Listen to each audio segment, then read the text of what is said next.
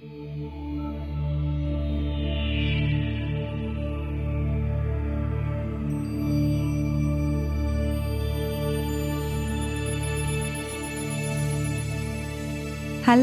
ich bin Eve J und docke gerade an Crossover Station an, im Zentrum des Multiversums.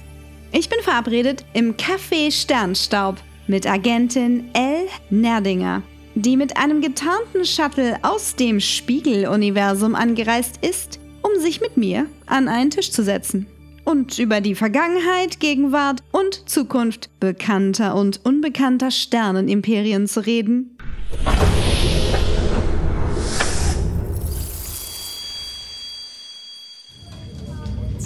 Liebe Elle. Hallo, ich grüße dich. Schön, dass du da bist. Ich freue mich. Ach, ich freue mich auch. Setz dich.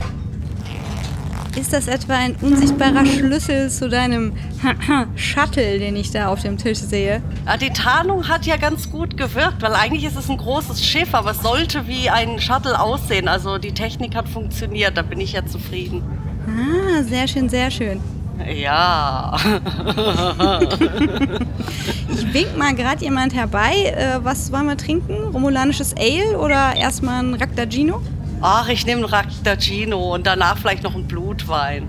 Oh, also nicht vegan? Nee, warum? Also äh, Blutwein besteht auch aus Beeren, soweit ich weiß. Da ist kein Blut drin. Aha, das war natürlich nur ein Test.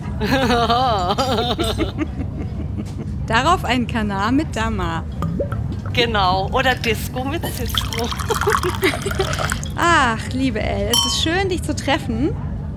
Vor langer Zeit sind wir aufgebrochen, um dieses Treffen stattfinden zu lassen.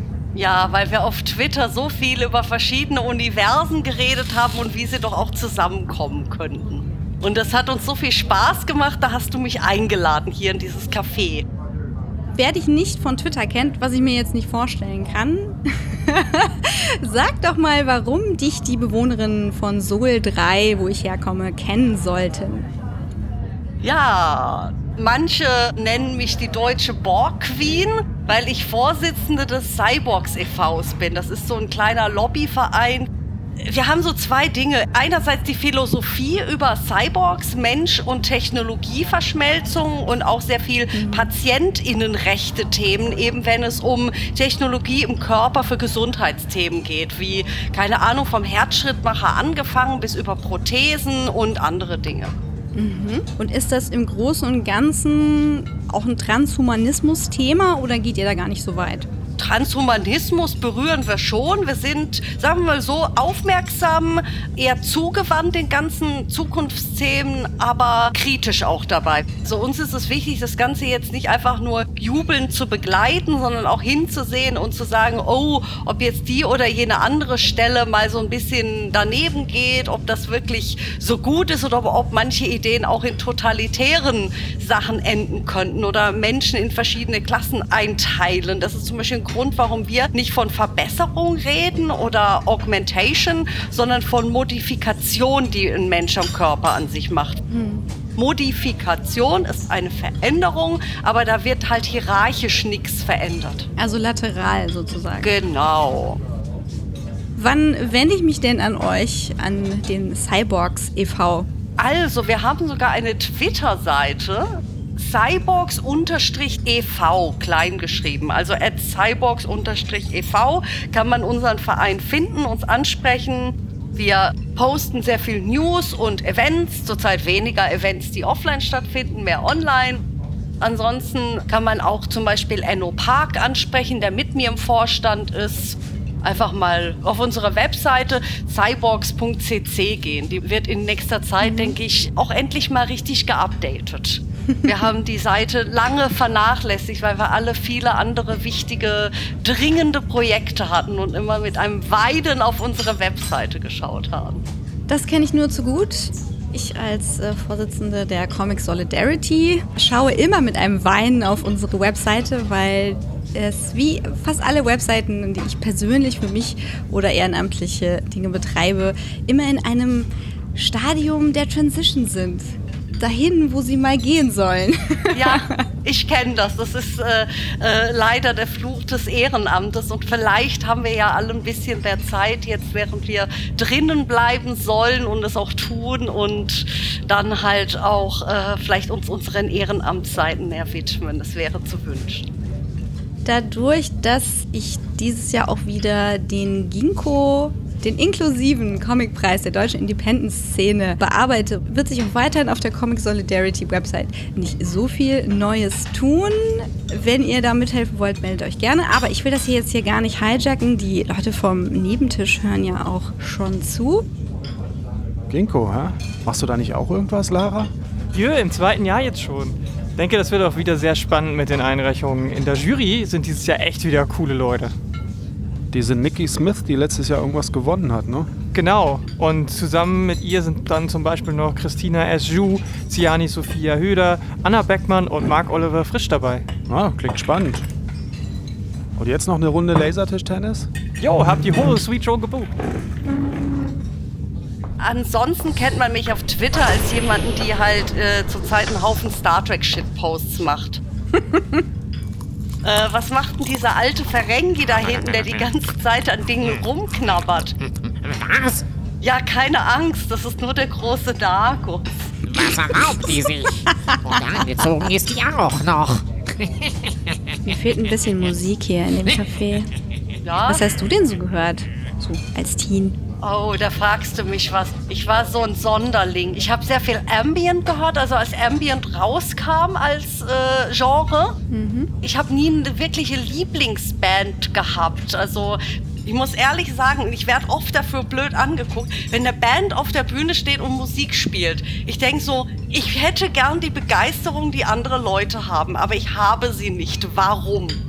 Und dann stehe ich da und denke, jetzt kann ich noch ein Bier trinken oder noch ein Wein. Das macht es nicht besser. Also das Einzige an Live-Konzerten, was sich wirklich mich mitnimmt, ist Jazz oder halt großartige Klassikaufführungen. Sowas mag ich gern.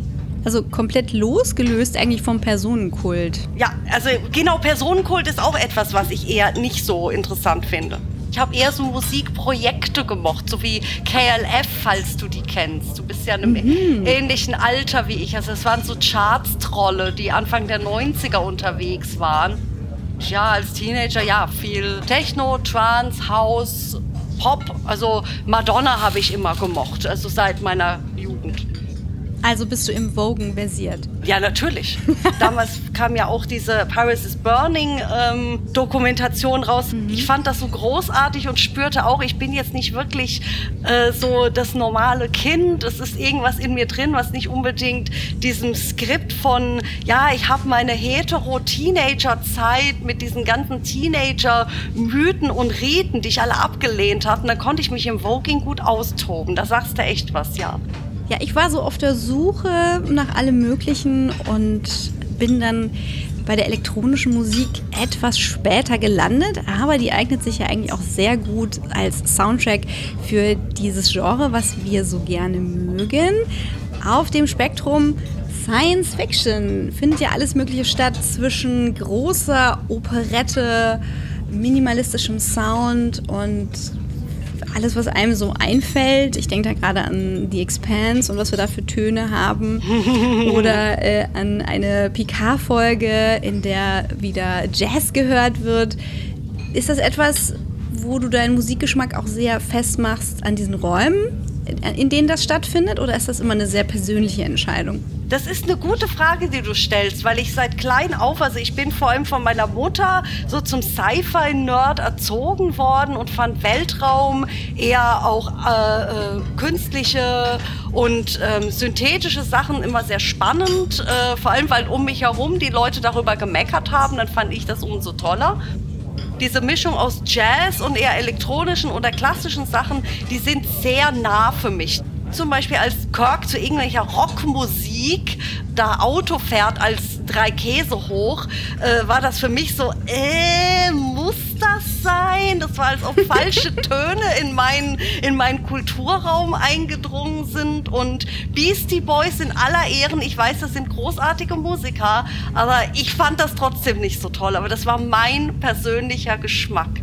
wenn Menschen das anders toll fanden, wunderbar, für mich war es nichts. Also Ja, ich reflektiere da auch in die eigene Vergangenheit hinein, die ja zur gleichen Zeit stattfand wie deine. Und da sind wir ja nun mal groß geworden während einer Zeit des Umbruchs Oh ja. von Europop-Bands über Boy-Bands, die riesig, riesig groß wurden, hin zu einer sehr großen Musikvielfalt, aber auch einer sehr radiogesteuerten Zeit. Das hat ja sehr lange gedauert, bis wir dann endlich die große Befreiung erfahren haben durch äh, selbstbestimmtes Runterladen von Musik. Ich sag nur Napster. Ja, ich weiß es. Ich habe damals Audio Galaxy verwendet. Das war der andere, äh, wo du noch mehr gefunden hattest auf auf Na- Napster, gerade so als Musiknerd im äh, elektronischen Bereich. Und es war für mich auch eine große Befreiung, weil äh, früher ist man in einen Laden gegangen, wo es Schallplatten gab, also Vinyl oder Kassetten oder CDs, die später kamen. Da ist man hingegangen in diesen Laden, hat gesagt, ich suche das neue Lied von sowieso oder man hat was vorgesungen. Da gab es eigene Memes früher dazu, dass man in den Plattenladen geht und was vorsingt. Und das hast du wahrscheinlich auch gemacht, dass du zu manchen Radiosendungen immer eine Kassette drin hattest, wo du ein Lied aufzeichnen konntest, wenn das Ja. kam. Und dann, wenn jemand Ja. dazwischen gequatscht hat, wie die Verkehrsfunk, dann einen riesen Wutanfall bekommen. Dann war das Lied dann, dann durchschnitten und du konntest es nicht auf deine private Sammlung reinschneiden und wieder warten, bis dieses verdammte Lied wieder kommt. Ja, oder du hast auf deinem Mixtape diesen Platz freigehalten, möchtest dieses eine Lied mit dieser Störung überspielen und wartest, bis es das nächste Mal kommt. Wird es diesmal passieren? Wird es diesmal ganz ausgespielt? Ach ja, Ja, ich weiß. Autofahrkassetten. Ja, genau die Kassetten, die hat man ja dann auch mit so Tesafilm oben drauf und dann, damit man also die gekauften Kassetten wieder überspielen konnten, die man nicht gebraucht hat. Ach, das waren schöne Zeiten. Da habe ich auch mit einer lieben Freundin, die ich damals auf AOL Ende 90er Jahre kennengelernt habe. Jetzt kommen wir nämlich zu Star Trek. Die hat mich nämlich äh, in so einem Star Trek-Raum kennengelernt, weil sie genauso ein Borg-Fan war wie ich. Uh. Und wir haben uns also auch elektronische Musik über den Atlantik geschickt, weil sie kam aus Florida, ich aus Freiburg, Baden-Württemberg. Und wir haben uns Kassetten hin und her geschickt mit sehr viel Italo-Disco, EDM, also Electronic Body Music, so die Musik, die auch aus dieser eher schwarzen Grufti-Richtung kommt. Ich habe ihr dann Techno gezeigt, also was hier in Europa los war, weil das kannten die Amis damals noch nicht. Die haben erst in den Nullerjahren Techno gekriegt. Da muss ich an den Film Eurotrip denken. Das wirkte wie so eine Zeitreise, Ja. als der rauskam. Ja, genau. Und äh, wie gesagt, sie hat sich gefreut über die, die äh, europäischen Dance-Tracks und ich fand also ihre so eher Retro-Musik auch ganz toll. Und durch sie habe ich dann auch meinen Zugang zu Italo-Disco gefunden. Ist das so Adriano Celentano oder was darf ich darunter verstehen? Italo-Disco ist was völlig anderes. Also eines der bekanntesten, obwohl es ein spanisches ist, dieses Vamos a la Ach so. Playa oder was gibt's noch für bekannte, wie so Fancy, äh, Slice Me Nice. Also das waren 80er Jahre halt noch diese Sachen, aber äh, aber ja, das, das, das ist halt sehr Synthy-Musik, ist äh, auf den Mixes hast du sehr oft dann auch Stücke, die fast eher wie IBM klingen, also das, was eher in- im Nordeuropa stattfand als in Südeuropa drei Viertel der äh, äh, Nullerjahre waren für mich persönlich recht grau. Und es war eine Zeit, wo ich sogar auch musikalisch mich manchmal behelfen musste mit Musik, äh, irgendwie Sachen zu hören, wo die Leute um mich herum was mit anfangen können und mich nicht gleich äh, für total bescheuert erklären, weil ich war in einer Umgebung voller Rockmusikmenschen. Ja, das ist sehr interessant. Also Synthes, Synthes, Synthes hat man mich immer mit glücklich machen können. Es gab damals auch diese Synthesizer-Hits, wo sie also mit Synthes irgendwelche Filmmusik und Chart-Hits nachgespielt haben. oh ja. Oh yeah, das habe ich geliebt. Oder Vangelis. Also bitte, Vangelis. Hervorragend. Das erinnert mich jetzt an die Rollenspielpartys, auf denen ich früher war. Da war ich viel zu jung für. Da war ich so 15, 16. Und da waren da halt so Leute in ihren 20ern, 30ern, was meine Eltern auch sehr, sehr seltsam fanden und mich gefragt haben, ob ich äh, Scientology beitrete. Weil sie irgendwie einen Umschlag äh, im Briefkasten gefunden haben mit so Infos äh, über Indien. Das war aber, weil ich eine, äh, eine indische Figur spielen wollte bei Shadowrun. Und dann haben die gedacht, äh, ich werde jetzt abgeworben. und damit verbinde ich halt sehr viel diese Art von Musik und Leute, die einfach so waren, wie sie sein wollten, zu Musik, die anders war, in Settings, die anders waren. Ist das auch eine Szene, mit der du zu tun hattest? Die Pen-and-Paper-Rollenspiele oder LARPing? Am Rande. Ich habe einmal Pen and Paper gespielt, da war ich auch 15 mit zwei äh, anderen Menschen aus meiner Klasse und das war Kult. Das war so, so ein Splatterpunk, wo es so richtig abging mit irgendwelchen äh, fiesen Wesen aus der Unterwelt, die irgendwelche Fleischberge mit sich trugen und Kriminalfälle, die meine Freundin und ich dann äh, als Detektivinnen in dieser sehr dystopischen Uh. Welt nachgegangen sind. Unser Klassenkumpel hat also den Dungeon Master für uns gespielt. Wir haben das bei Kerzenlicht gemacht. Ah, klassisch, klassisch. Stell dir so drei 15-jährige Teenies vor, die alle so ein bisschen einen Hau weg haben und da einfach Spaß dran hatten. Aber danach bin ich in sowas nie wieder reingekommen. Es war äh, etwas, wo ich wusste von weitem, oh, das ist was Schönes und ich freue mich, wenn Leute da Spaß dran haben. Aber selbst nie reingekommen, auch bei LARP nicht, obwohl ich dachte, das wäre was für mich. Aber ich habe eher mit Cosplay sehr früh angefangen. Oh. Ist dein Schrank voller selbstgebastelter Kostüme? Äh, Entschuldigung, selbst geschneidert und designt? Äh, war eine Zeit lang, mittlerweile nicht mehr so. Ich stehe ja auf Casual Cosplay. Das heißt also Klamotten haben, die irgendwie eine bestimmte Sache, bestimmtes, äh, wie auch immer, etwas, was ich aus dem Fandom mag, halt so reflektiert, wo Insider erkennen, jetzt bist du das und das. Kennt meine Selfies, wenn ich halt wieder meine ganzen Lederklamotten anhabe und mir einbilde, so sage so, hey, jetzt bin ich jetzt richtig voll Section 31, ey, super. Ich habe zum Beispiel auch so ein, so ein Cape aus Kunstfell, das ist mein Sith Lord Mantel. Vor allem, weil das halt Verkleiden ohne Verkleiden ist. Weil wenn du dir so eine, so eine Starfleet-Uniform anziehst, ist das halt ein Kostüm. Wenn du dir halt schwarze Lederklamotten all over anziehst, ist das je nach Kontext Mode oder ein Kostüm. Ja, Kontextualisierung ist aktuell ein Thema in jede Richtung, in die wir gehen.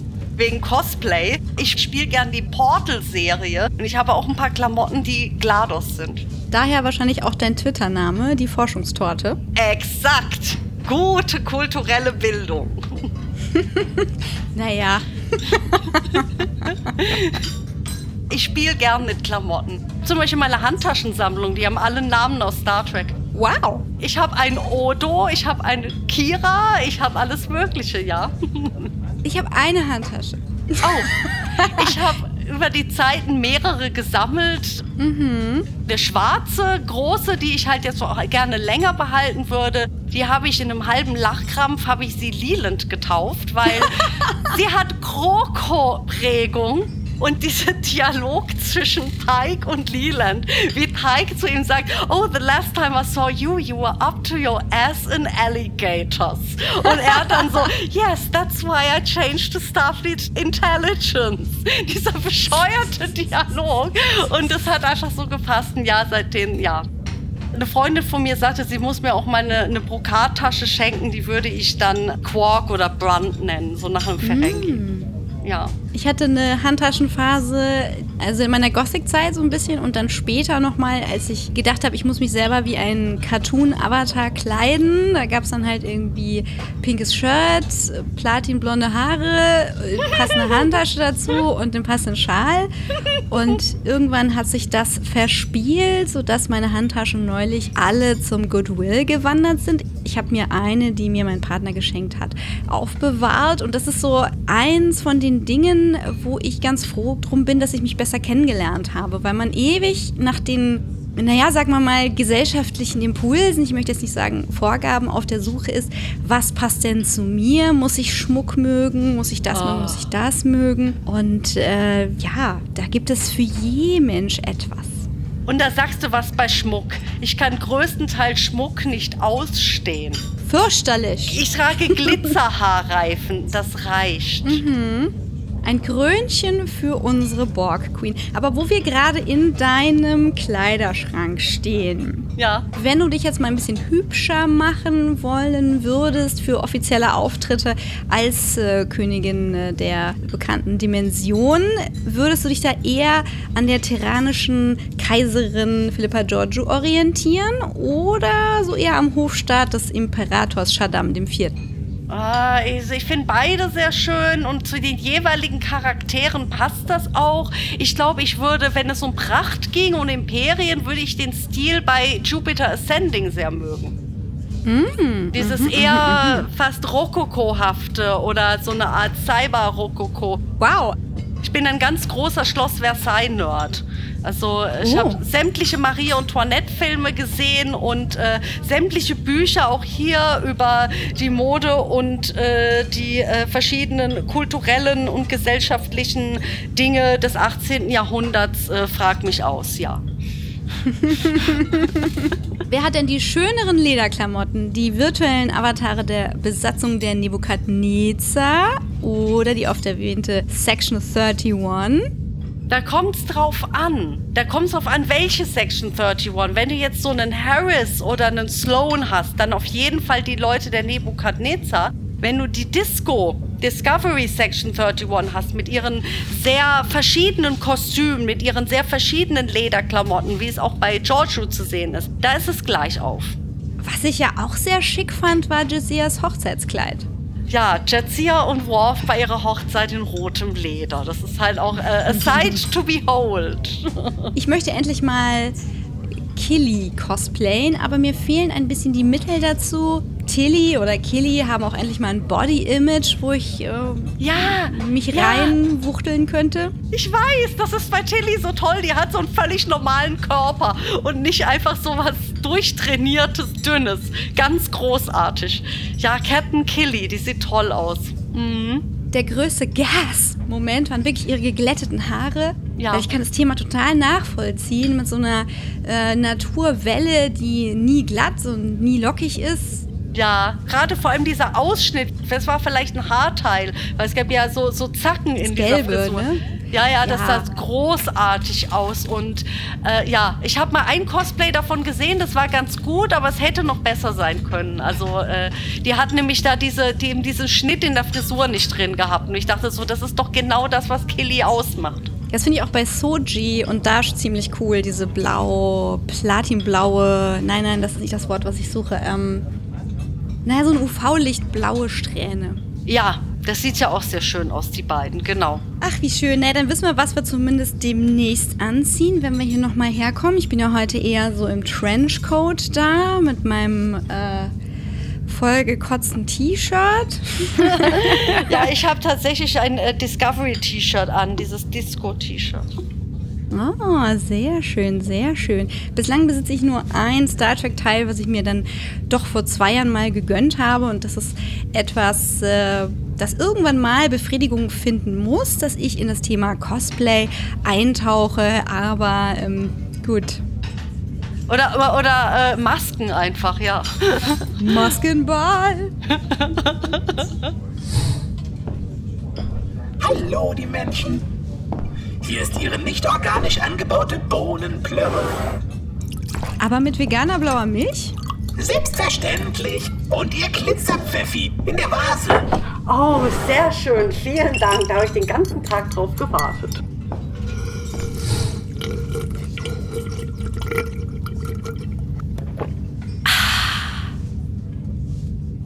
Hättest du gedacht, dass wir mal eine Zeit haben werden, in der die ganzen seltsamen Kids mit ihren Nischen-Hobbys, die nur ganz schwer auch Zugang finden zum großen Ganzen ihres Hobbybereichs, sich mal so gut vernetzen können und so miteinander sprechen können wie wir heute? Ich habe es gehofft und es ist eingetreten. Wir haben ja beide angefangen mitzukriegen, wie das Internet angefangen hat. Hast du noch Mailboxen mitgekriegt? Ja. Wir kommen noch aus der Generation, wo Online-Sein viel Geld gekostet hat und die Telekom-Rechnungen für viel Ärger gesorgt haben bei den Eltern. und es gab eine Mailbox, die tatsächlich eine Star Trek-Mailbox war. Und der SysOp, also der Systems Operator, der Mensch, der das betrieben hat, war auch ein Star Trek-Fan in meinem Alter, auch ein Schüler. Und Wir haben da auch noch einen anderen Anstoß gefunden mit einer großen Szene in meiner Heimatstadt, die heute immer noch existiert. Ja, ich hatte tierisch Glück, einfach extrem coole Trackies um mich zu haben. Und äh, wir haben sehr viel Spaß gehabt. Also gerade als eben auch TNG, DS9 lief, Voyager und dann First Contact und Generations im Kino. Wir haben eine Star Trek Kinonacht gefeiert. Das war Toll. auch teilweise durch digitale Kanäle kennenlernen und dann sich zusammenrotten. Sozusagen, dass man jeweils an verschiedene Bäume Anschluss finden konnte, die man vorher nicht haben konnte. Wenn du weißt, was ich meine.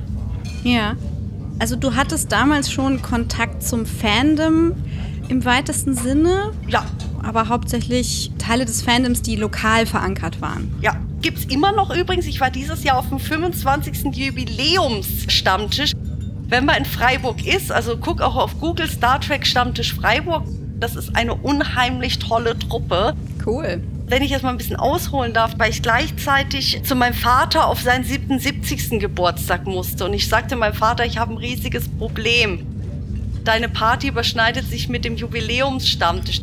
Der guckt mich an und sagt, Kind, machst du Scherze? Natürlich gehst du erst zum Stammtisch und dann zu mir. Oh. Meine Party dauert Oh. eh doch viel länger. Ja, dann bin ich halt danach mit meinem damaligen Jugendfreund, also Ex-Freund ist ein blödes Wort dafür, sondern der war halt mein Jugendfreund und nach mir hat er eine Frau kennengelernt im selben Stammtisch, also durch das Fandom. Meine Nachfolgerin, mit der er mittlerweile verheiratet ist und äh, ein Kind hat im Teenageralter, das auch Star Trek mag. Großartig. Beide sind so extrem coole Star Trek-Nerds, die ich in meinem Leben nicht missen wollte, weil die so die sind cool. Ohne den Namen des Kindes zu verraten, ist es ein äh, Track-Name? Nein, ist es lustigerweise nicht. Nein. Früher in den 90ern eine Zeit lang sind wir so in Uniform oder Klamotten gekommen. Und dieses Mal waren wir es wieder. Und ich bin halt dann mit ihm und seiner Frau auf Vaters Geburtstagsparty gekommen und alle haben sich gefreut. Und äh, ja, und da bin ich in meine schwarzen Lederklamotten gekommen. Und natürlich wussten alle Bescheid. Das war so großartig. Also da hast du ja echt Glück gehabt. Ich freue mich. Das war bei uns auf dem Land ein bisschen einsamer. Also wir haben es in unserem Track Wars Fanclub auf vier Mitglieder gebracht. Das hielt, glaube ich, auch nur ein halbes Jahr. Das war auch gleichzeitig unsere Shadowrun-Spielgruppe.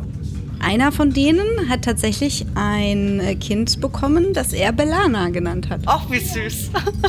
Eine äh, junge Freundin von mir, die heißt Lea. Allerdings nicht wie Lea Organa aus Star Wars geschrieben, aber der Vater wusste nicht, wie man Lea, also die General Organa, schreibt. Also das war ja damals wohl auch nur ein Vertipper, ne, im Skript. Ah, okay, gut zu wissen.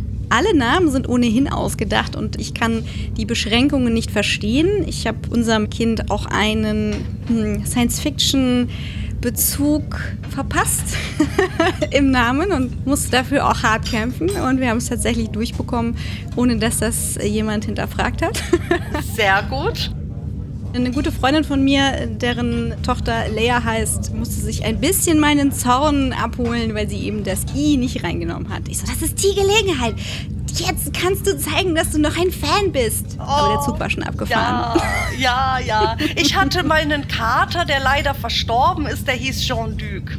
Oh, JL. Ja, mhm. sehr süß. Grauer Tiger. Mhm. Ich hatte einen roten Kater und einen Siam-Kater. Und der rote Kater hatte leider schon einen Namen, aber zu dem Zeitpunkt wäre es auch kein Spot geworden, weil ich da nicht mehr so im Kontakt mit meinem Star Trek Fandom stand. Für mich war eigentlich auch immer das große ganze Science Fiction das, was mich beschäftigt hat. Und da war eine Zeit lang Star Trek auch ein bisschen zu unhip, bisschen zu langweilig, weil da einfach nichts Neues mehr passiert ist oder das schon sehr behaftet war mit einem existierenden Fandom und sehr starren Regeln, Ja, die, die man Nerv. hineinprojizieren konnte. Ja, Ja, es war ein fixes Universum. Also ein Tricorder heißt so und das heißt so. Und wenn ich jetzt Fanfiction schreibe, muss ich eigentlich vorher ein Buch lesen. Und wenn ich wage, das zu veröffentlichen, kommt auf jeden Fall irgend so ein Platzwart und sagt, nein, das stimmt nicht, das ist so und so und so und so. Das heißt, ich habe irgendwie so bändeweise Fanfiction, wo irgendwelche Notizen drin sind. So, muss ich noch nachgucken? Wie heißt das richtig? Muss ich noch nachgucken? Muss ich noch nachgucken? Würde ich heute einfach so machen. Ja, mich hat manchmal auch so das etwas Kanickelzuchtverein-mäßige mancher Star Trek Stammtische, als ich äh, in meinen 20ern nach Nordrhein-Westfalen zog und dort vor Ort in der Stadt, wo ich hingezogen bin, also äh, Fandom kennenlernte, die waren wirklich wie so ein Kanickelzuchtverein und ich war auf diesem Treffen und habe tatsächlich das Ding gebracht, äh, ich glaube, ich habe meinen Backofen nicht ausgemacht und bin nach Hause gegangen. Wie, du hast keinen Replikator zu Hause. Nee, der, der war gerade kaputt und O'Brien hatte keine Zeit, den zu reparieren. Ah, ja gut, da können wir sicherlich auch noch ewig reden über das Fandom. Ja, es gibt natürlich sehr viele verzeihliche Qualitäten des Fandoms und ich möchte da auch niemanden anfeinden, aber ich muss sagen, dass das damalige Klima zum heutigen Klima sich in den Grundzügen, die mich abgeschreckt haben, nicht so sehr verändert hat. Aber die positiven Seiten sind für mich heute eher sichtbar und zugänglich und das ist das Schöne daran.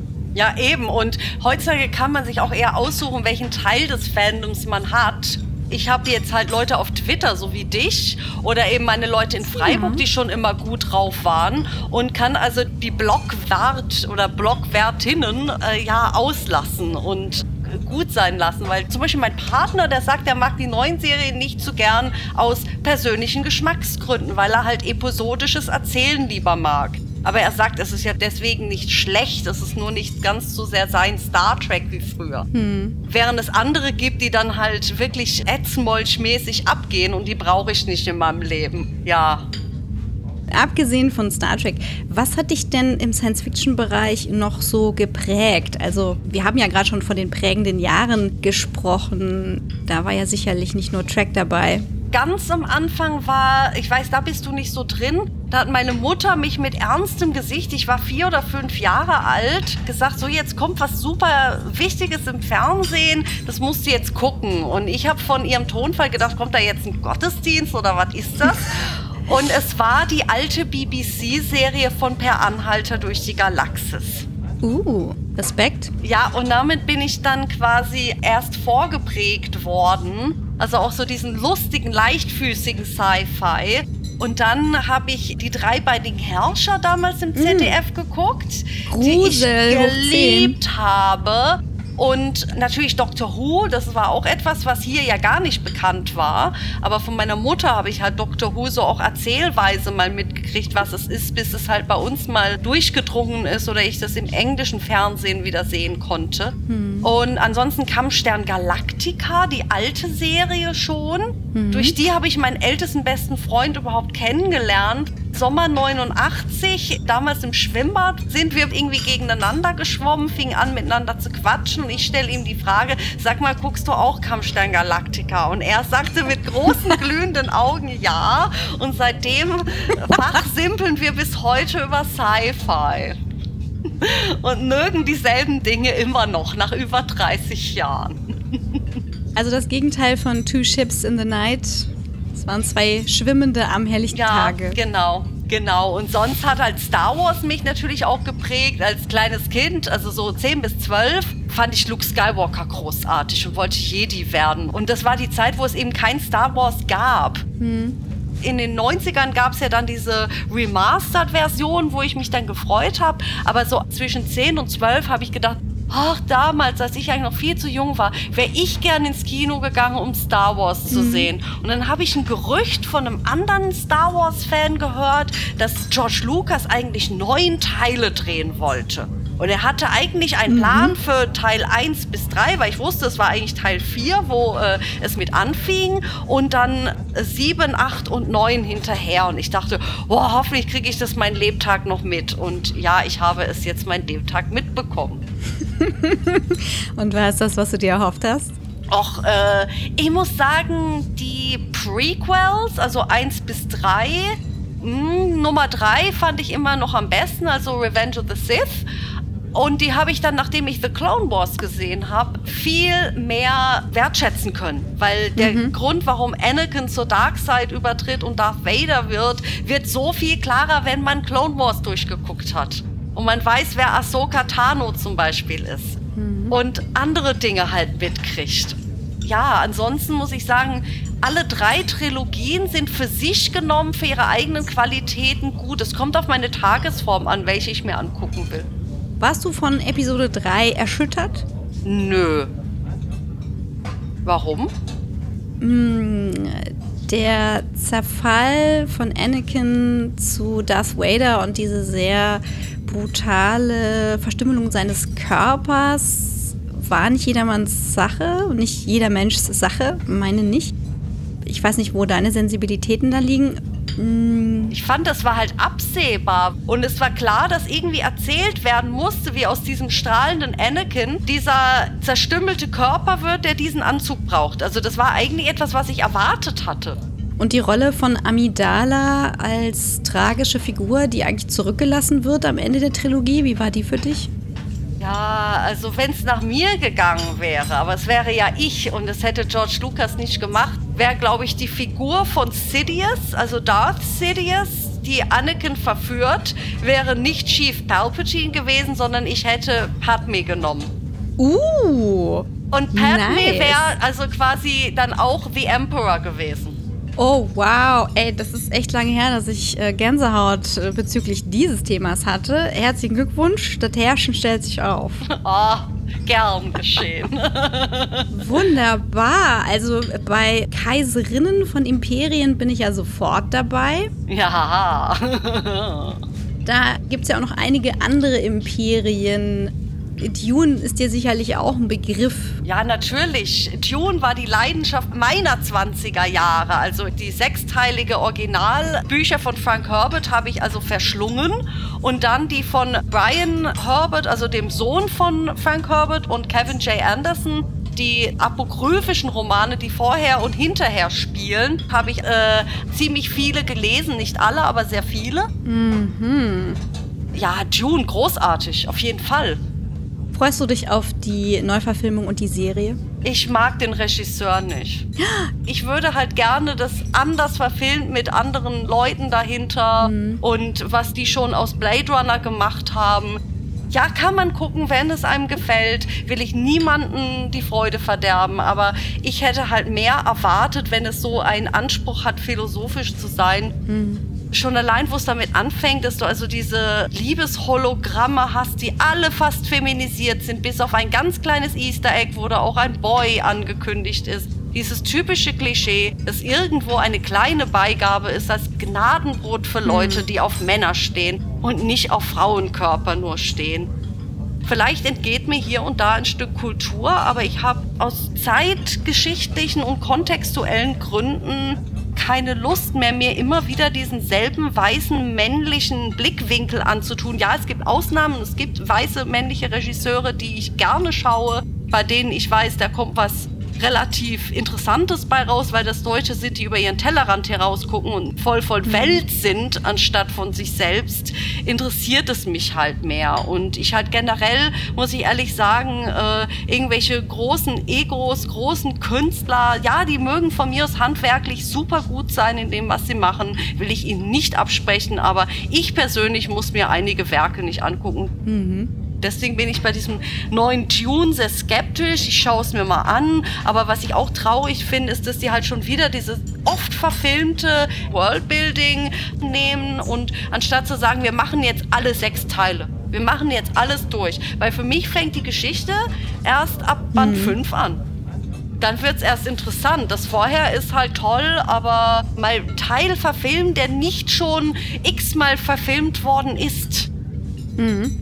Das, das ist so ermüdend und ich find's traurig, weil ich möchte gern geilen Tune-Content sehen. Und da kriege ich zwar mit, dass sie irgendwas mit Bene Gesserit machen wollen, aber männliche Showrunner und nee, da freue ich mich mehr auf Section 31, das von äh, Showrunnerinnen und einer geilen, coolen, weiblichen Lead äh, in ihren 50ern, weißt du, eine ältere Frau, die da im Mittelpunkt steht. Also finde ich spannender für mich, für meinen Blickwinkel, als sozusagen same old, same old. Ja. Du hast mal bei einem Republika-Talk davon gesprochen, dass ja nicht immer böse Absichten dahinter stehen, hinter der Male Default Perspective. So, genau. Also es steckt nicht immer äh, böses Denken dahinter, sondern es ist mehr ein, man kennt es, wenn Mensch beim Arbeiten ist und den Wald vor lauter Bäumen nicht mehr sieht und halt aus der eigenen Betriebssicht und aus der eigenen Gewohnheit heraus agiert. Ich habe einen schönen Spruch gelesen. Eine schwarze Frau steht vor dem Spiegel und sieht eine schwarze Frau. Eine weiße Frau steht vor dem Spiegel und sieht eine Frau. Ein weißer Mann steht vor dem Spiegel und sieht einen Mensch. Oh ja. Das drückt halt aus, wie eben dieses weiße, männliche, so eine Art Pseudo-Universal für menschliches Erleben ist. Und das halt einfach sehr unreflektiert manche noch aus diesem Blickwinkel erzählen oder sich ausdrücken wollen und äh, denken, ja, meine Sicht ist ja noch wichtig. Ja, jeder Menschs individuelle Sicht ist wichtig, aber als weißer Mensch weiß ich ganz genau, es gibt Perspektiven, wo ich auch mal die Fresse halten kann.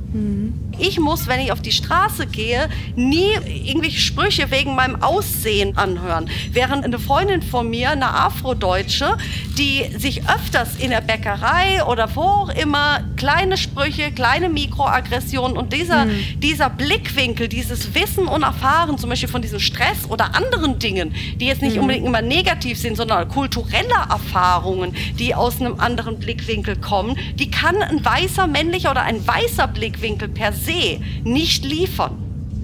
Dein Republika-Talk, der ja auf der Seite verlinkt ist, ist ja schon von, ich glaube, 2016 oder 17. Ich habe 2015 und 16 zwei Talks gehalten. Da ging es um Sexualkultur und Fair Sex Cells.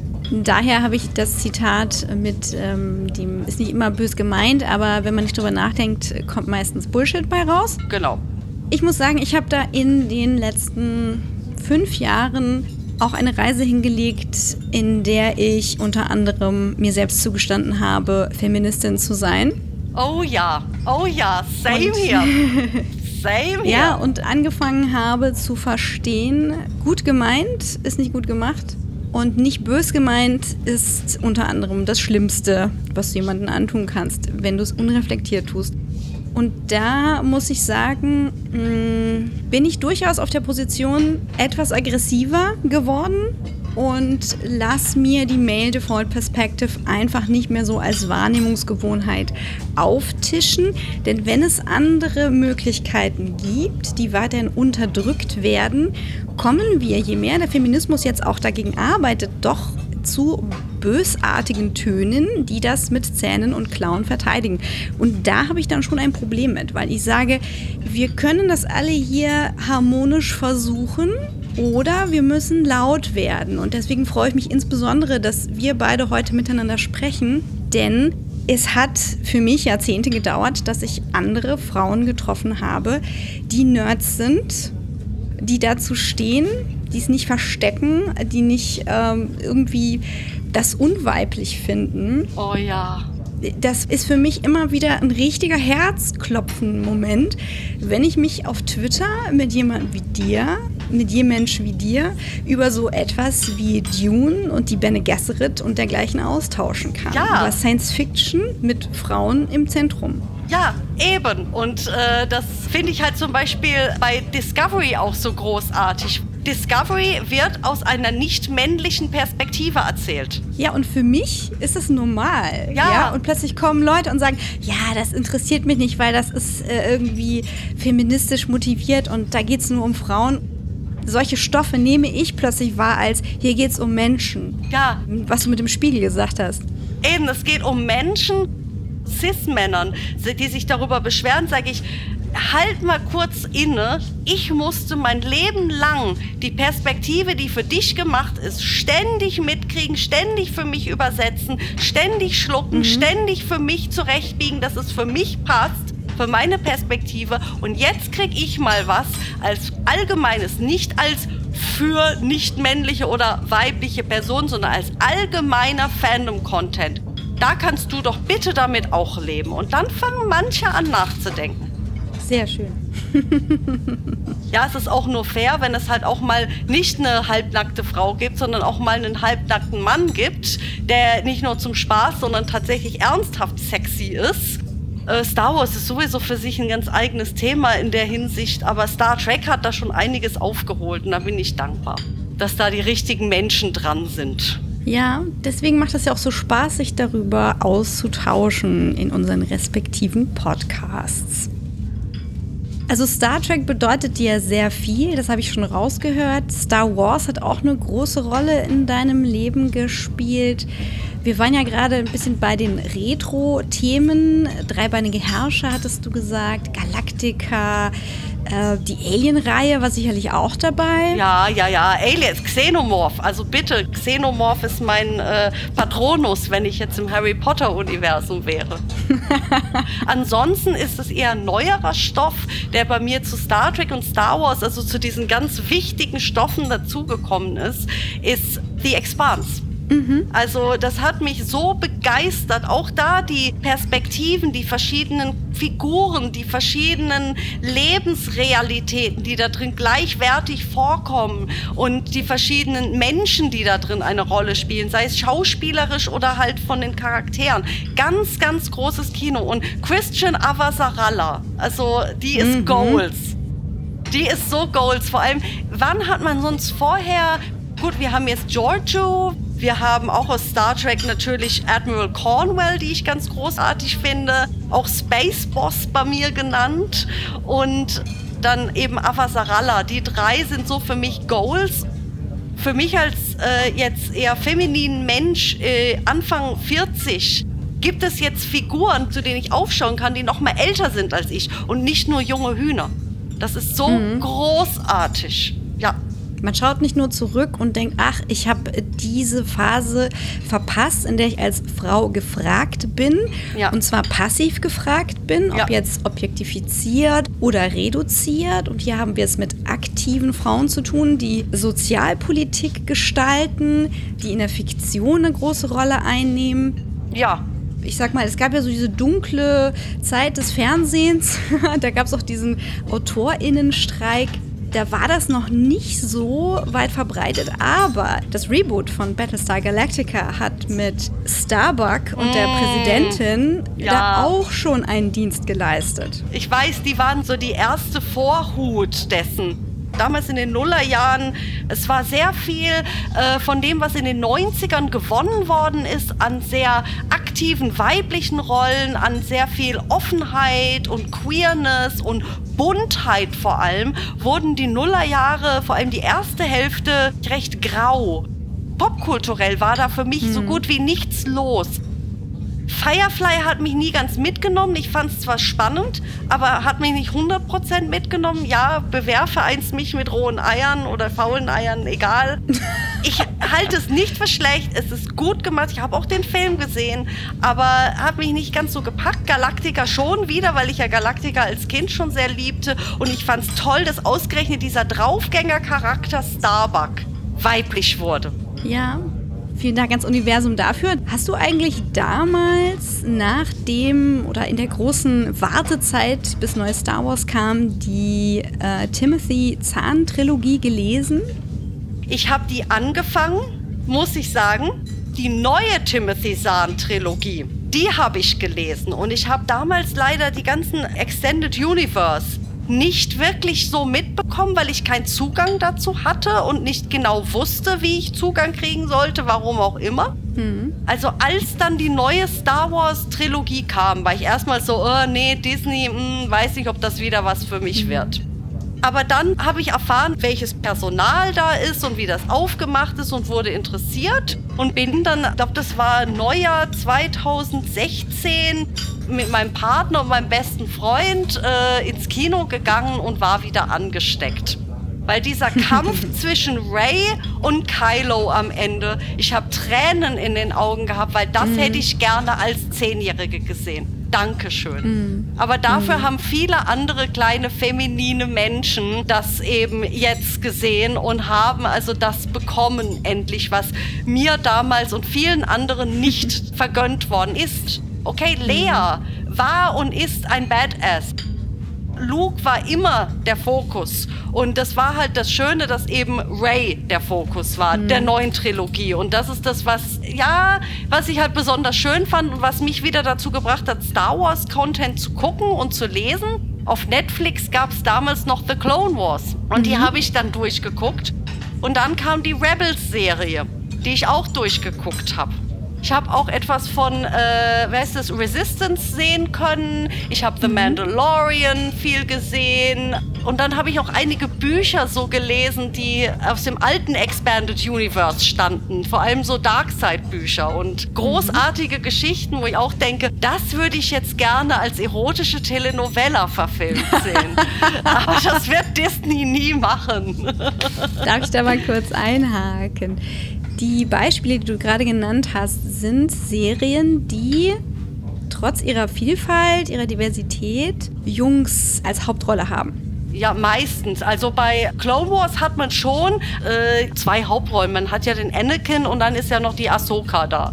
Und die ist ja schon sehr im Fokus. Und du hast bei Rebels ja eben auch die Sabine, die junge Mandalorian, die Graffiti-Artist, die ist ja ganz toll. Und natürlich Hera, die große Pilotin, wo man sonst immer halt so Pilotentalent männlich hat. Und da ist also diese Hera Syndulla, die auch noch Twi'lek ist eine sehr sexualisierte Spezies im Star Wars-Universum, die überhaupt nicht so versexied ist, sondern einfach eine durch und durch kompetente Rebellin. Ganz großartig.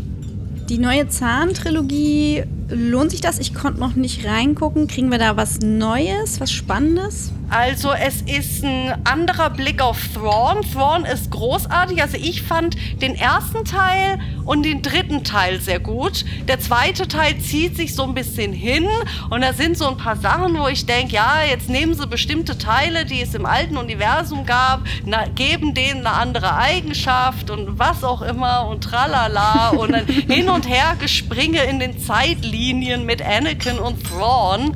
Das ist so ein bisschen, ha, da muss man sich durchgraben, aber der erste Band und der letzte Band so von der neuen Trilogie großartig und außerdem habe ich da Thrawn lieben gelernt.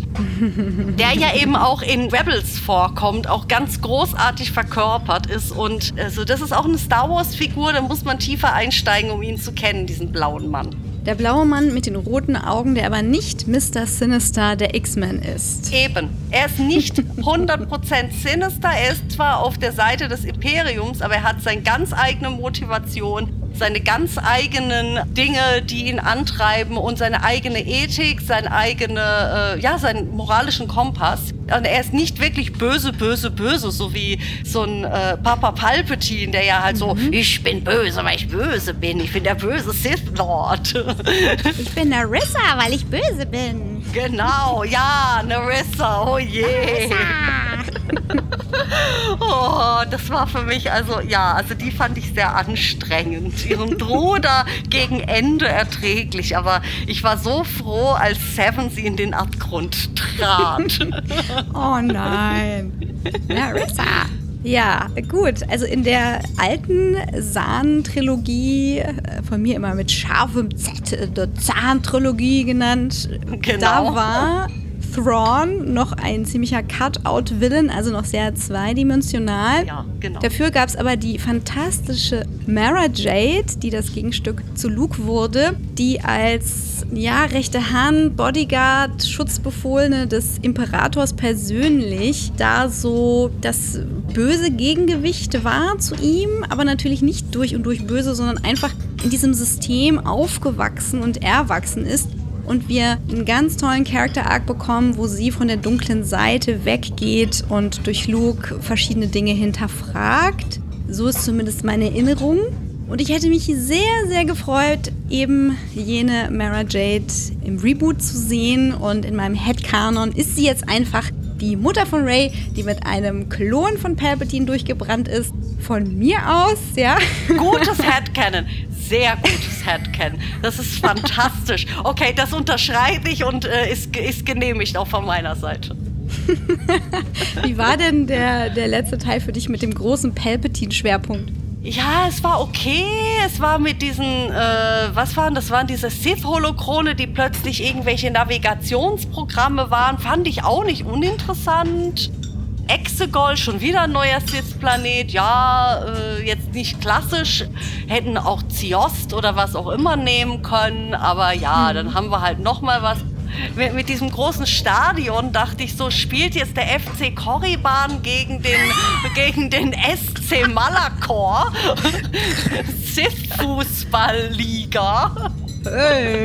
Ja, die kicken dann so einen kleinen Todesstern aus Leder dann da rum, weißt du? Aus schwarzem Leder. Aus schwarzem Leder und der dunklen Seite. Und äh, Palpatine ist dann der Schiri. Oder, so- oder so der Uli Hoeneß quasi. Nee. Der an seinem GLaDOS-Ärmchen Ja, im Stadion schwebt mit so einem Genau. So, Hallo, schön, dass ihr hier seid. Willkommen. Hallo und herzlich willkommen bei Trek und Nein. Okay. Hat er GLaDOS an, genau das war es.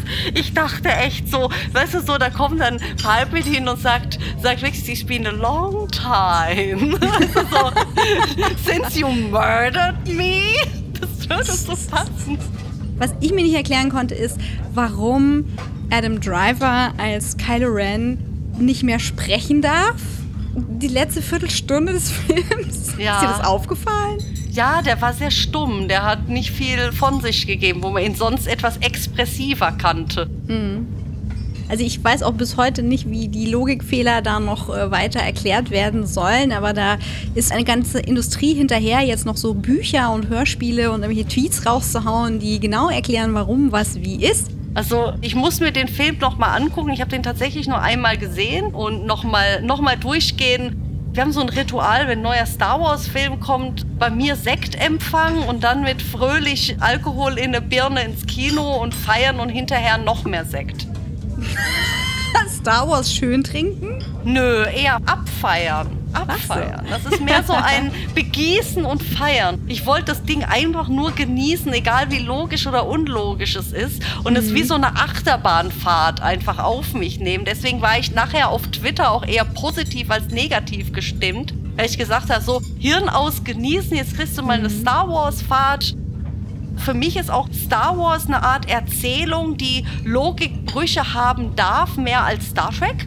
Weil Star Wars ist eine Mythologie, die also so im Gestern oder heute spielt, die so ein bisschen wie auch alte klassische Mythologie funktioniert, durch viele Motive, durch Wiederholungen, durch symbolische Handlungen, symbolische Namen, symbolische Bilder und so weiter und wo es nicht immer sich äh, in diesem großen Kanon alles zueinander fügen kann, weil wenn man es äh, vergleicht mit der griechischen Mythologie oder mit der Bibel, da gibt es auch hin und wieder verschiedene Leute, die da schreiben, die sich auch mal widersprechen.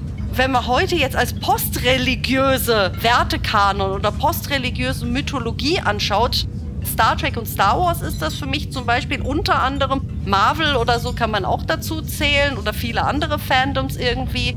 Aber äh, gerade Star Trek und Star Wars sind für mich als moderne Mythologien sehr interessant, weil Star Wars also so ein Betrachten von gestern oder sich so in verschiedenen Kontexten betrachten und äh, verschiedene Situationen aus dem Leben daran zu interpretieren, wie auch immer. Da braucht man nicht immer eine Logik der gesamten Geschichte.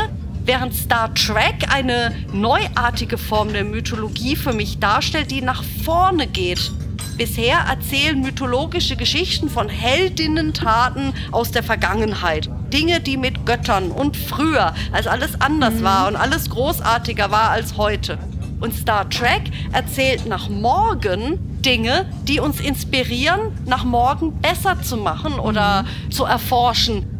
Star Trek ist halt unheimlich wertvoll, indem es Inspiration gibt, im Heute nach morgen zu schauen und sei es Technologien zu entwickeln oder auch sozial uns weiterzuentwickeln. Und ja, Ja, das ist sehr interessant. ja. Ah ja, da kommen wir ins Schwärmen hier im Café zwischen den Multiversen.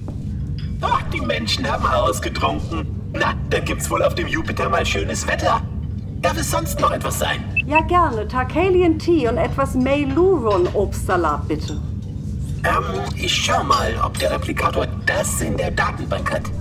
Okay, gut. Okay, okay, okay.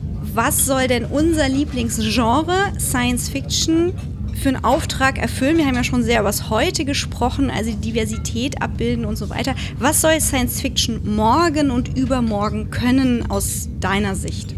Äh, okay, wir tun jetzt mal Genre und persönliche Vorlieben beiseite. Kunstfreiheit soll immer bestehen, aber ich werde auf diesem Hügel sterben.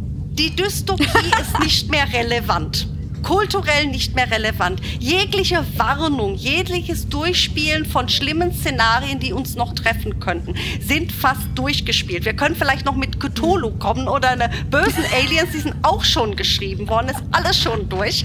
Äh, Dystopien sind für mich mittlerweile Kitsch. Es ist Status quo Kitsch, wie früher in den 50er Jahren das Schwarzwaldmädel Heimatkitsch, so ha, Status quo, schön, Blumen, wunderbar, ist mhm. halt für mich eine Cyberpunk, vor allem Cyberpunk-Dystopien, sind für mich sowas wie schwarze Blümchen und Tralala, nur halt mit einem anderen Twist, dass es eben negativ ist statt positiv. Und ich kann es nicht mehr sehen. Wow, ähm, Science Fiction hat entweder realistisch zu sein wie The Expanse, weil The Expanse ist keine Dystopie. Sie erzählt zwar Dinge, die schiefgelaufen sind, aber aus einem Blickwinkel, der konstruktiv ist. Mhm. Oder es muss auch mehr Dinge wie Star Trek geben.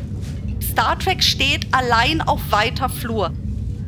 Es gibt zwar in Indie-Literatur und es gibt eine Autorin, das ist die Darusha Wem, also auch äh, eigentlich non-binary Mensch, Darusha hat wunderbare Cyberpunk-Geschichten, die zwar in einem dystopischen Umfeld anfangen, aber die Menschen darin sich vernetzen und Dinge tun, um diese Dystopie abzumildern durch Kooperation, durch altruistisches Handeln, durch die Erzeugung alternativer Netzwerke und Wirtschaftssysteme, um diesem dystopischen System, das eigentlich außenrum wie Shadowrun oder Blade Runner ist und so weiter, dem mhm. ein Schnippchen zu schlagen und gleichzeitig dieses System denen hinterher ist. Mhm. Darosha, Ed Darosha mit SH geschrieben, ist auch auf Twitter unterwegs. Ganz großartige Feder, die großartige Science Fiction schreibt. Eigentlich sollte Darusha Showrunnerin irgendeiner großen Netflix-Show werden und nicht das x-te Altered Carbon, was auch immer. Ehrlich. Also gerne vielleicht auch eine Staffel der Bene Gesserit verfilmen. Wäre interessant, ja. Allerdings sehe ich da Ruscher mehr so im Cyberpunkigen oder vielleicht eine Star Trek Staffel Showrunnen. So, so wie Michael Chabon hm. das gemacht hat bei äh, Picard. Aber das wäre so eine Feder, wo ich sagen würde, bitte mehr davon. Für mich hat Science Fiction wieder angefangen, etwas Neues zu erzählen mit Filmen wie Interstellar und Arrival. Hast du da Gefühle zu? Ich muss die noch sehen, muss ich zugestehen, weil ich kein Kinomensch bin. The Arrival ist ja, da habe ich schon einige Besprechungen zugesehen, großartig. Interstellar, muss ich sagen, hat mich erst abgeturnt, weil ich den Trailer ganz garstig fand.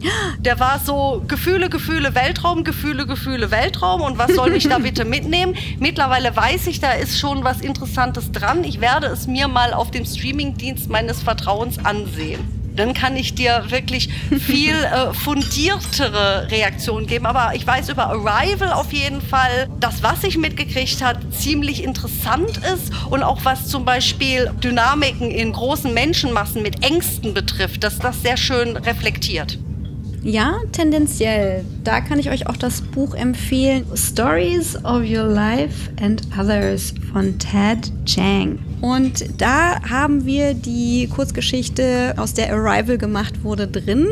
Die erzählt ein bisschen diffiziler, mit weniger. und es sind andere Geschichten drin, die so sehr das herausfordern, nachdem wir vielleicht jetzt gerade in Science Fiction suchen. Ah, okay. Ansonsten finde ich halt, was Star Trek eigentlich ist. Viele sagen, Star Trek ist eine Utopie. Also ich würde sagen, Star Trek ist eine Utopie. Utopie bedeutet nicht wie Utopie ein Nichtort, der sehr gut und blumig mhm. sei, sondern Utopie bedeutet ein guter Ort. Also das Erzählen von mhm. Dingen, wie man es sich vorstellen kann als Lösungsvorschlag, wie man als Mensch oder als Menschheit, die nicht perfekt ist, dahin kommen kann und das erhalten kann. Hm. Wege aus Dystopien heraus in Utopien herein finde ich spannend. Aber da darf Star Trek ja auch einfach nur unterhalten und muss nicht immer auf dem sehr hohen Ross des Anspruchs an Science Fiction herumgaloppieren.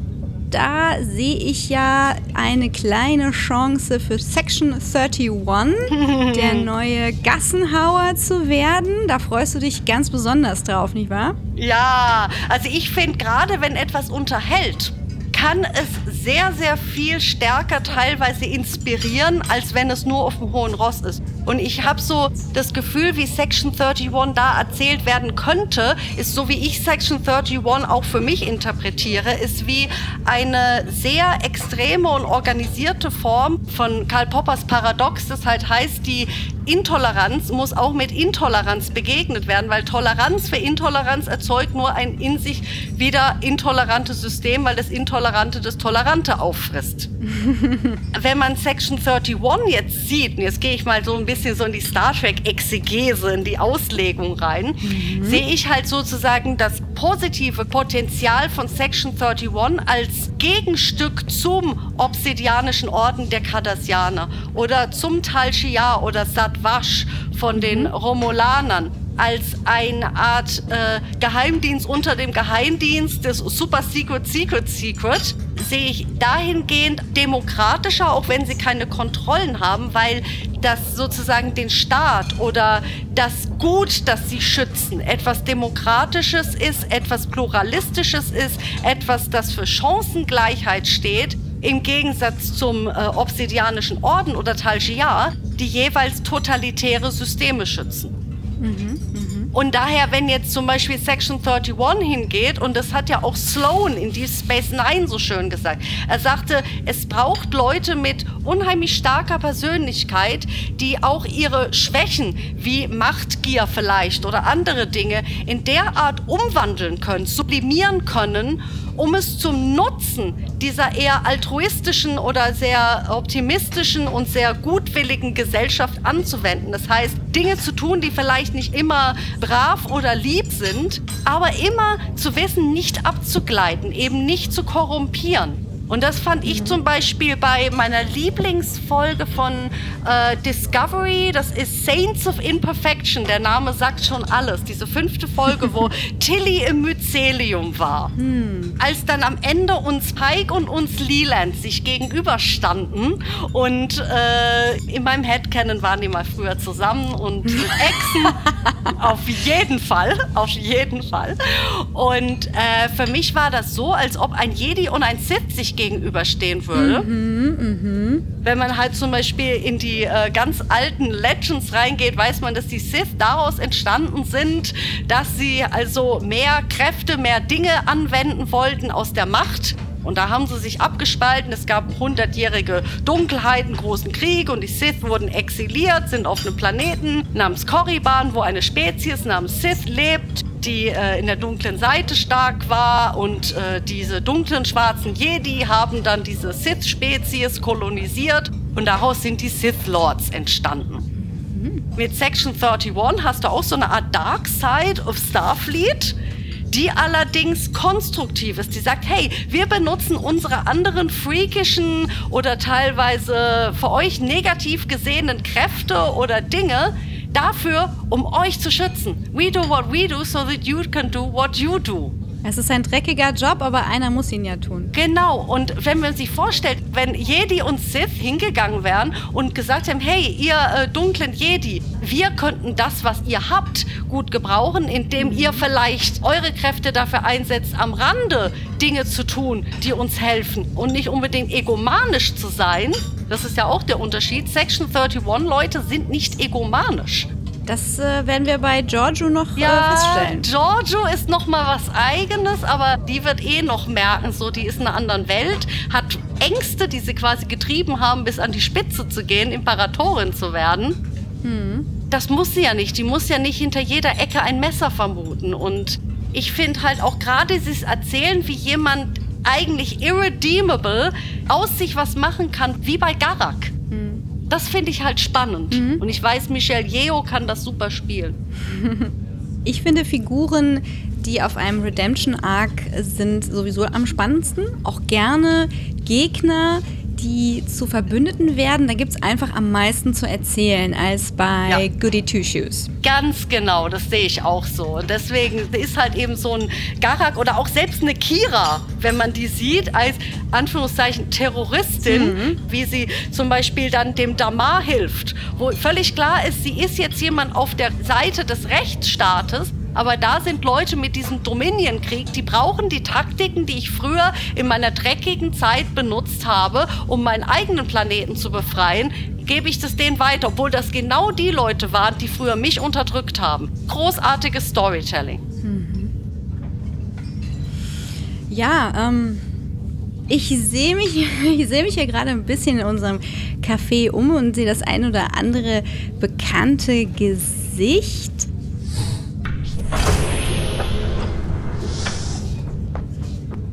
Äh, hat jemand unseren Ball gesehen? Der ist vom Deck drüber durchgeschossen. Ah, hier ist er. Ich hab ihn. Irgend so ein schrumpeliger Goblin hat ihn mit seinem Schädel gestoppt. Eine Unverschämtheit. Das wird Konsequenzen haben. Oh, nichts wie weg.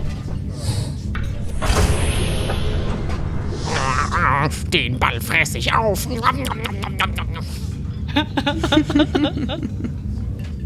Wo wir gerade bei Section 31 und persönlichen Präferenzen, Lack und Leder sind.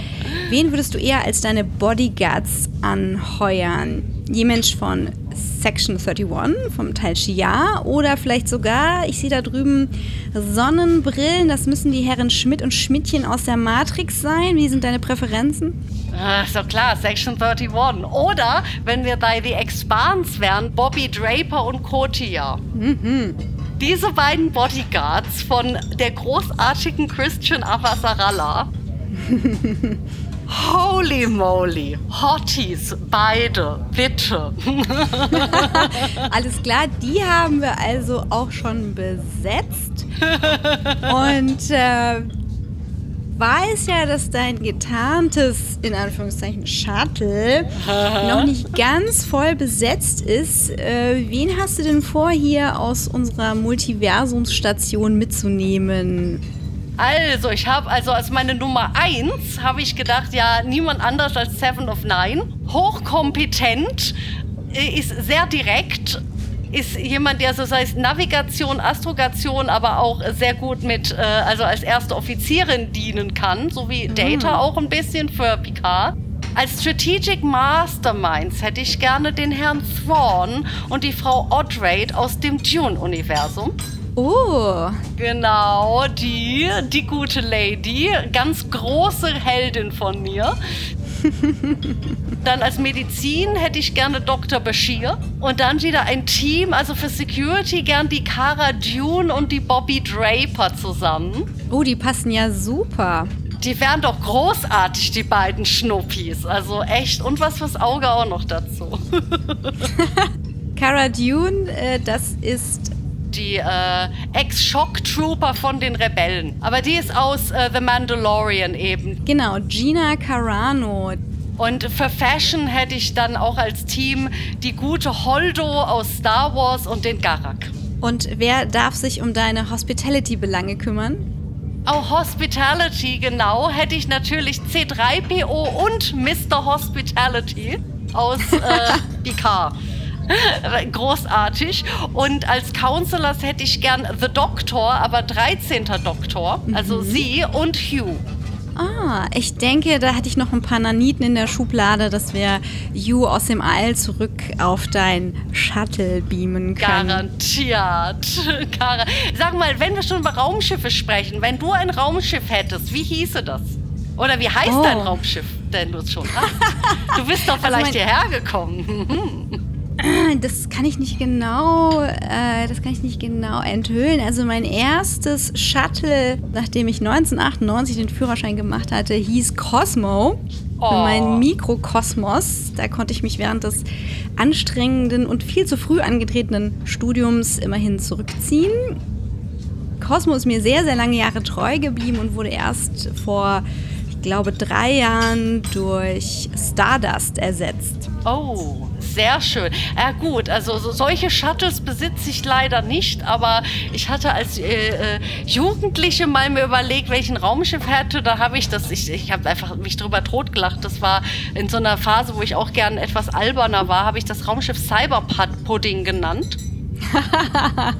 Ja, das war 90er Jahre, als dieser Cyber-Suffix auch das erste Mal sehr modisch wurde. 80er, 90er, genau. Und äh, mein jetziges Raumschiff würde ich nach meiner allerliebsten Tour von Madonna nennen. Blonde Ambition. Oh yeah. Vor allem, weil ich halt selber eine überzeugte künstliche Blondine bin.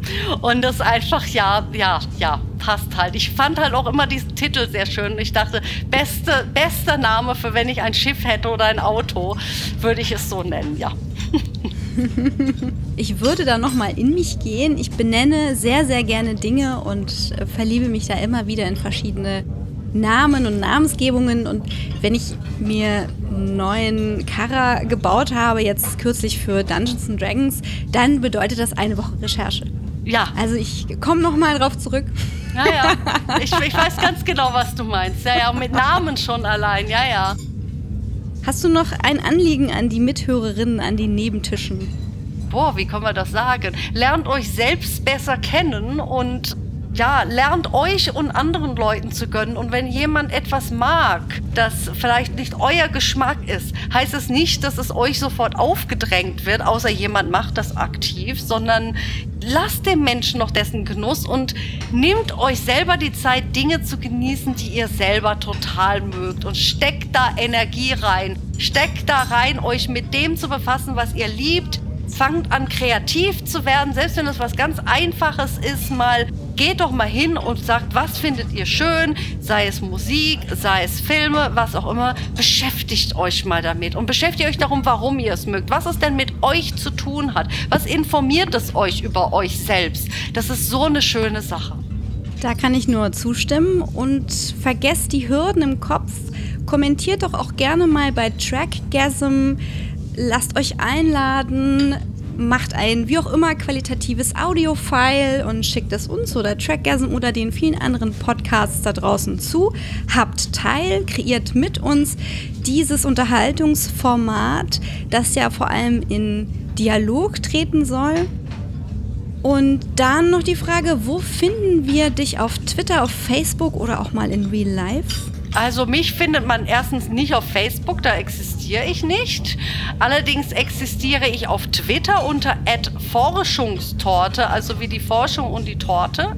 Oder auf L Nerdinger zusammengeschrieben auf Instagram und in Real Life Republika öfters auf den Chaos Communication Kongressen. Ansonsten ja, ich geistere in Düsseldorf herum. Wunderschön. So, äh, wir machen dann Kasse, ja? Ja, äh, goldgepresstes Latino oder Galactic Credits? Ich habe nur ein kleines Latinum gemacht und musste meiner Lateinlehrerin versprechen, nie wieder was mit der Sprache zu machen, damit sie mich fürs Abi zulässt. Lebensgeschichte nehmen wir leider nicht in Zahlung. Okay. Der muss wohl seinen Humorchip mal überprüfen lassen. Vielleicht sollten Sie mal Ihren Humorchip überprüfen. Aha. Äh, ja, ich äh, zahle dann zusammen. Bevor wir gleich rausgeworfen werden, welches Universum wirst du im Anschluss besuchen? Hm, ich glaube, ich werde entweder ein Sachbuch lesen, das über Erzähltechnik ist, oder ich werde tatsächlich äh, mir irgendwie eine schöne Star Trek-Folge angucken, während ich irgendwelche Dinge erledige. Weil Star Trek tut zurzeit der Seele gut. Ah, interessiert dich Westworld? Gar nicht. Uh, Kein Zugang zu. Ich weiß, dass es wohl vom Impact her sehr gut ist und wer weiß, irgendwann gucke ich mir das an. Aber derzeit äh, ist das etwas, das so ganz weit weg von mir stattfindet. Aber es heißt nichts. ich sag immer, man muss sich was fürs Alter aufheben. Gut gesagt, genau, genau. Da zählt das vielleicht auch dazu, ja. Traut euch auch gerne mal zu sagen, dass ihr nicht was kennt. Ich weiß nicht, wie das bei dir war, aber ich kann mich noch sehr, sehr gut an die Zeit erinnern, in der man gefragt wird, kennst du das, kennst du dies? Und man aus Scham immer so, mhm, mhm. Und dann äh, guckt man da so ins Leere. Und ich finde es viel interessanter zu sagen, nein, kenne ich nicht. und die Tür für die Neugier zu öffnen. Genau, genauso. Ich finde es wichtig zu sagen, nee, das kenne ich noch nicht, ich kam noch nicht dazu oder auch dazu zu stehen. Also nicht zu sagen, "Äh, ich finde das voll scheußlich, sondern sagen, eher, hey, das dockt bei mir nicht an, aber ich sehe, das ist gut gemacht. Vielleicht gucke ich es mir irgendwann an. Genauso in der Reaktion, wenn ihr Leute trefft, die was noch nicht kennen oder gesehen haben, statt zu sagen, boah, wie, boah, wie kann das sein? Eher zu reagieren, hey, klasse, ey, du hast noch was vor dir. Viel Spaß dabei, das ist richtig gut. Guck dir das mal an. Geil. Sag mal, wenn du es geguckt hast, da können wir drüber quatschen. Weil das ist doch viel positiver und das macht vor allem viel mehr Lust von einem selbst aus, das tatsächlich zu gucken, als wenn jemand das quasi einem aufdrücken will. Als ob man so das Gefühl hat, das ist Pflichtprogramm wie Goethe in der Schule.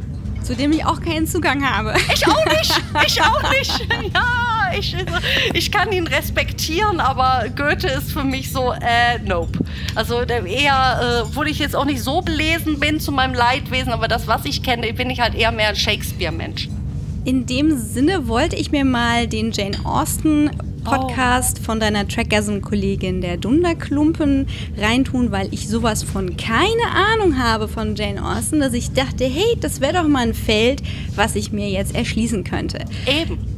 Und übrigens auch sehr schön. Also Jane Austen auch lohnenswert, genauso wie die Romane der Bronte-Schwestern, die zwar auch so ein bisschen depressiv sind, das äh, liegt aber auch an der Zeit und an den Orten, wo das erzählt wird. Ja, das ist mein Zuwanderungshintergrund, Nordengland. Englische Literatur, gerade von Autorinnen, sehr spannend. Kann ich nur auch empfehlen. Da freue ich mich drauf, wenn ich gleich in mein noch unbenanntes äh, Track und Gold Shuttle steige. Ihr habt auch immer noch die Möglichkeit auf Twitter at Track und Gold dieses Shuttle zu benennen, indem ihr einfach Vorschläge twittert oder den Thread dazu raussucht. Ich pack's nochmal in die Show Notes und bitte nicht weiter abstimmen für Shuttle Mac Shuttleface. Sehr schön. Äh, Ich hoffe, du kommst gut zurück in das angrenzende Universum und ich möchte mich sehr für dieses Gespräch bedanken. Es war mir ein außerordentliches Vergnügen und ich sag mal bis bald und bleib optimistisch. Vielen Dank, es war mir auch ein großes Vergnügen und ich wünsche dir einen hervorragenden Flug zurück zu deiner Welt. Tschüss! Tschüss!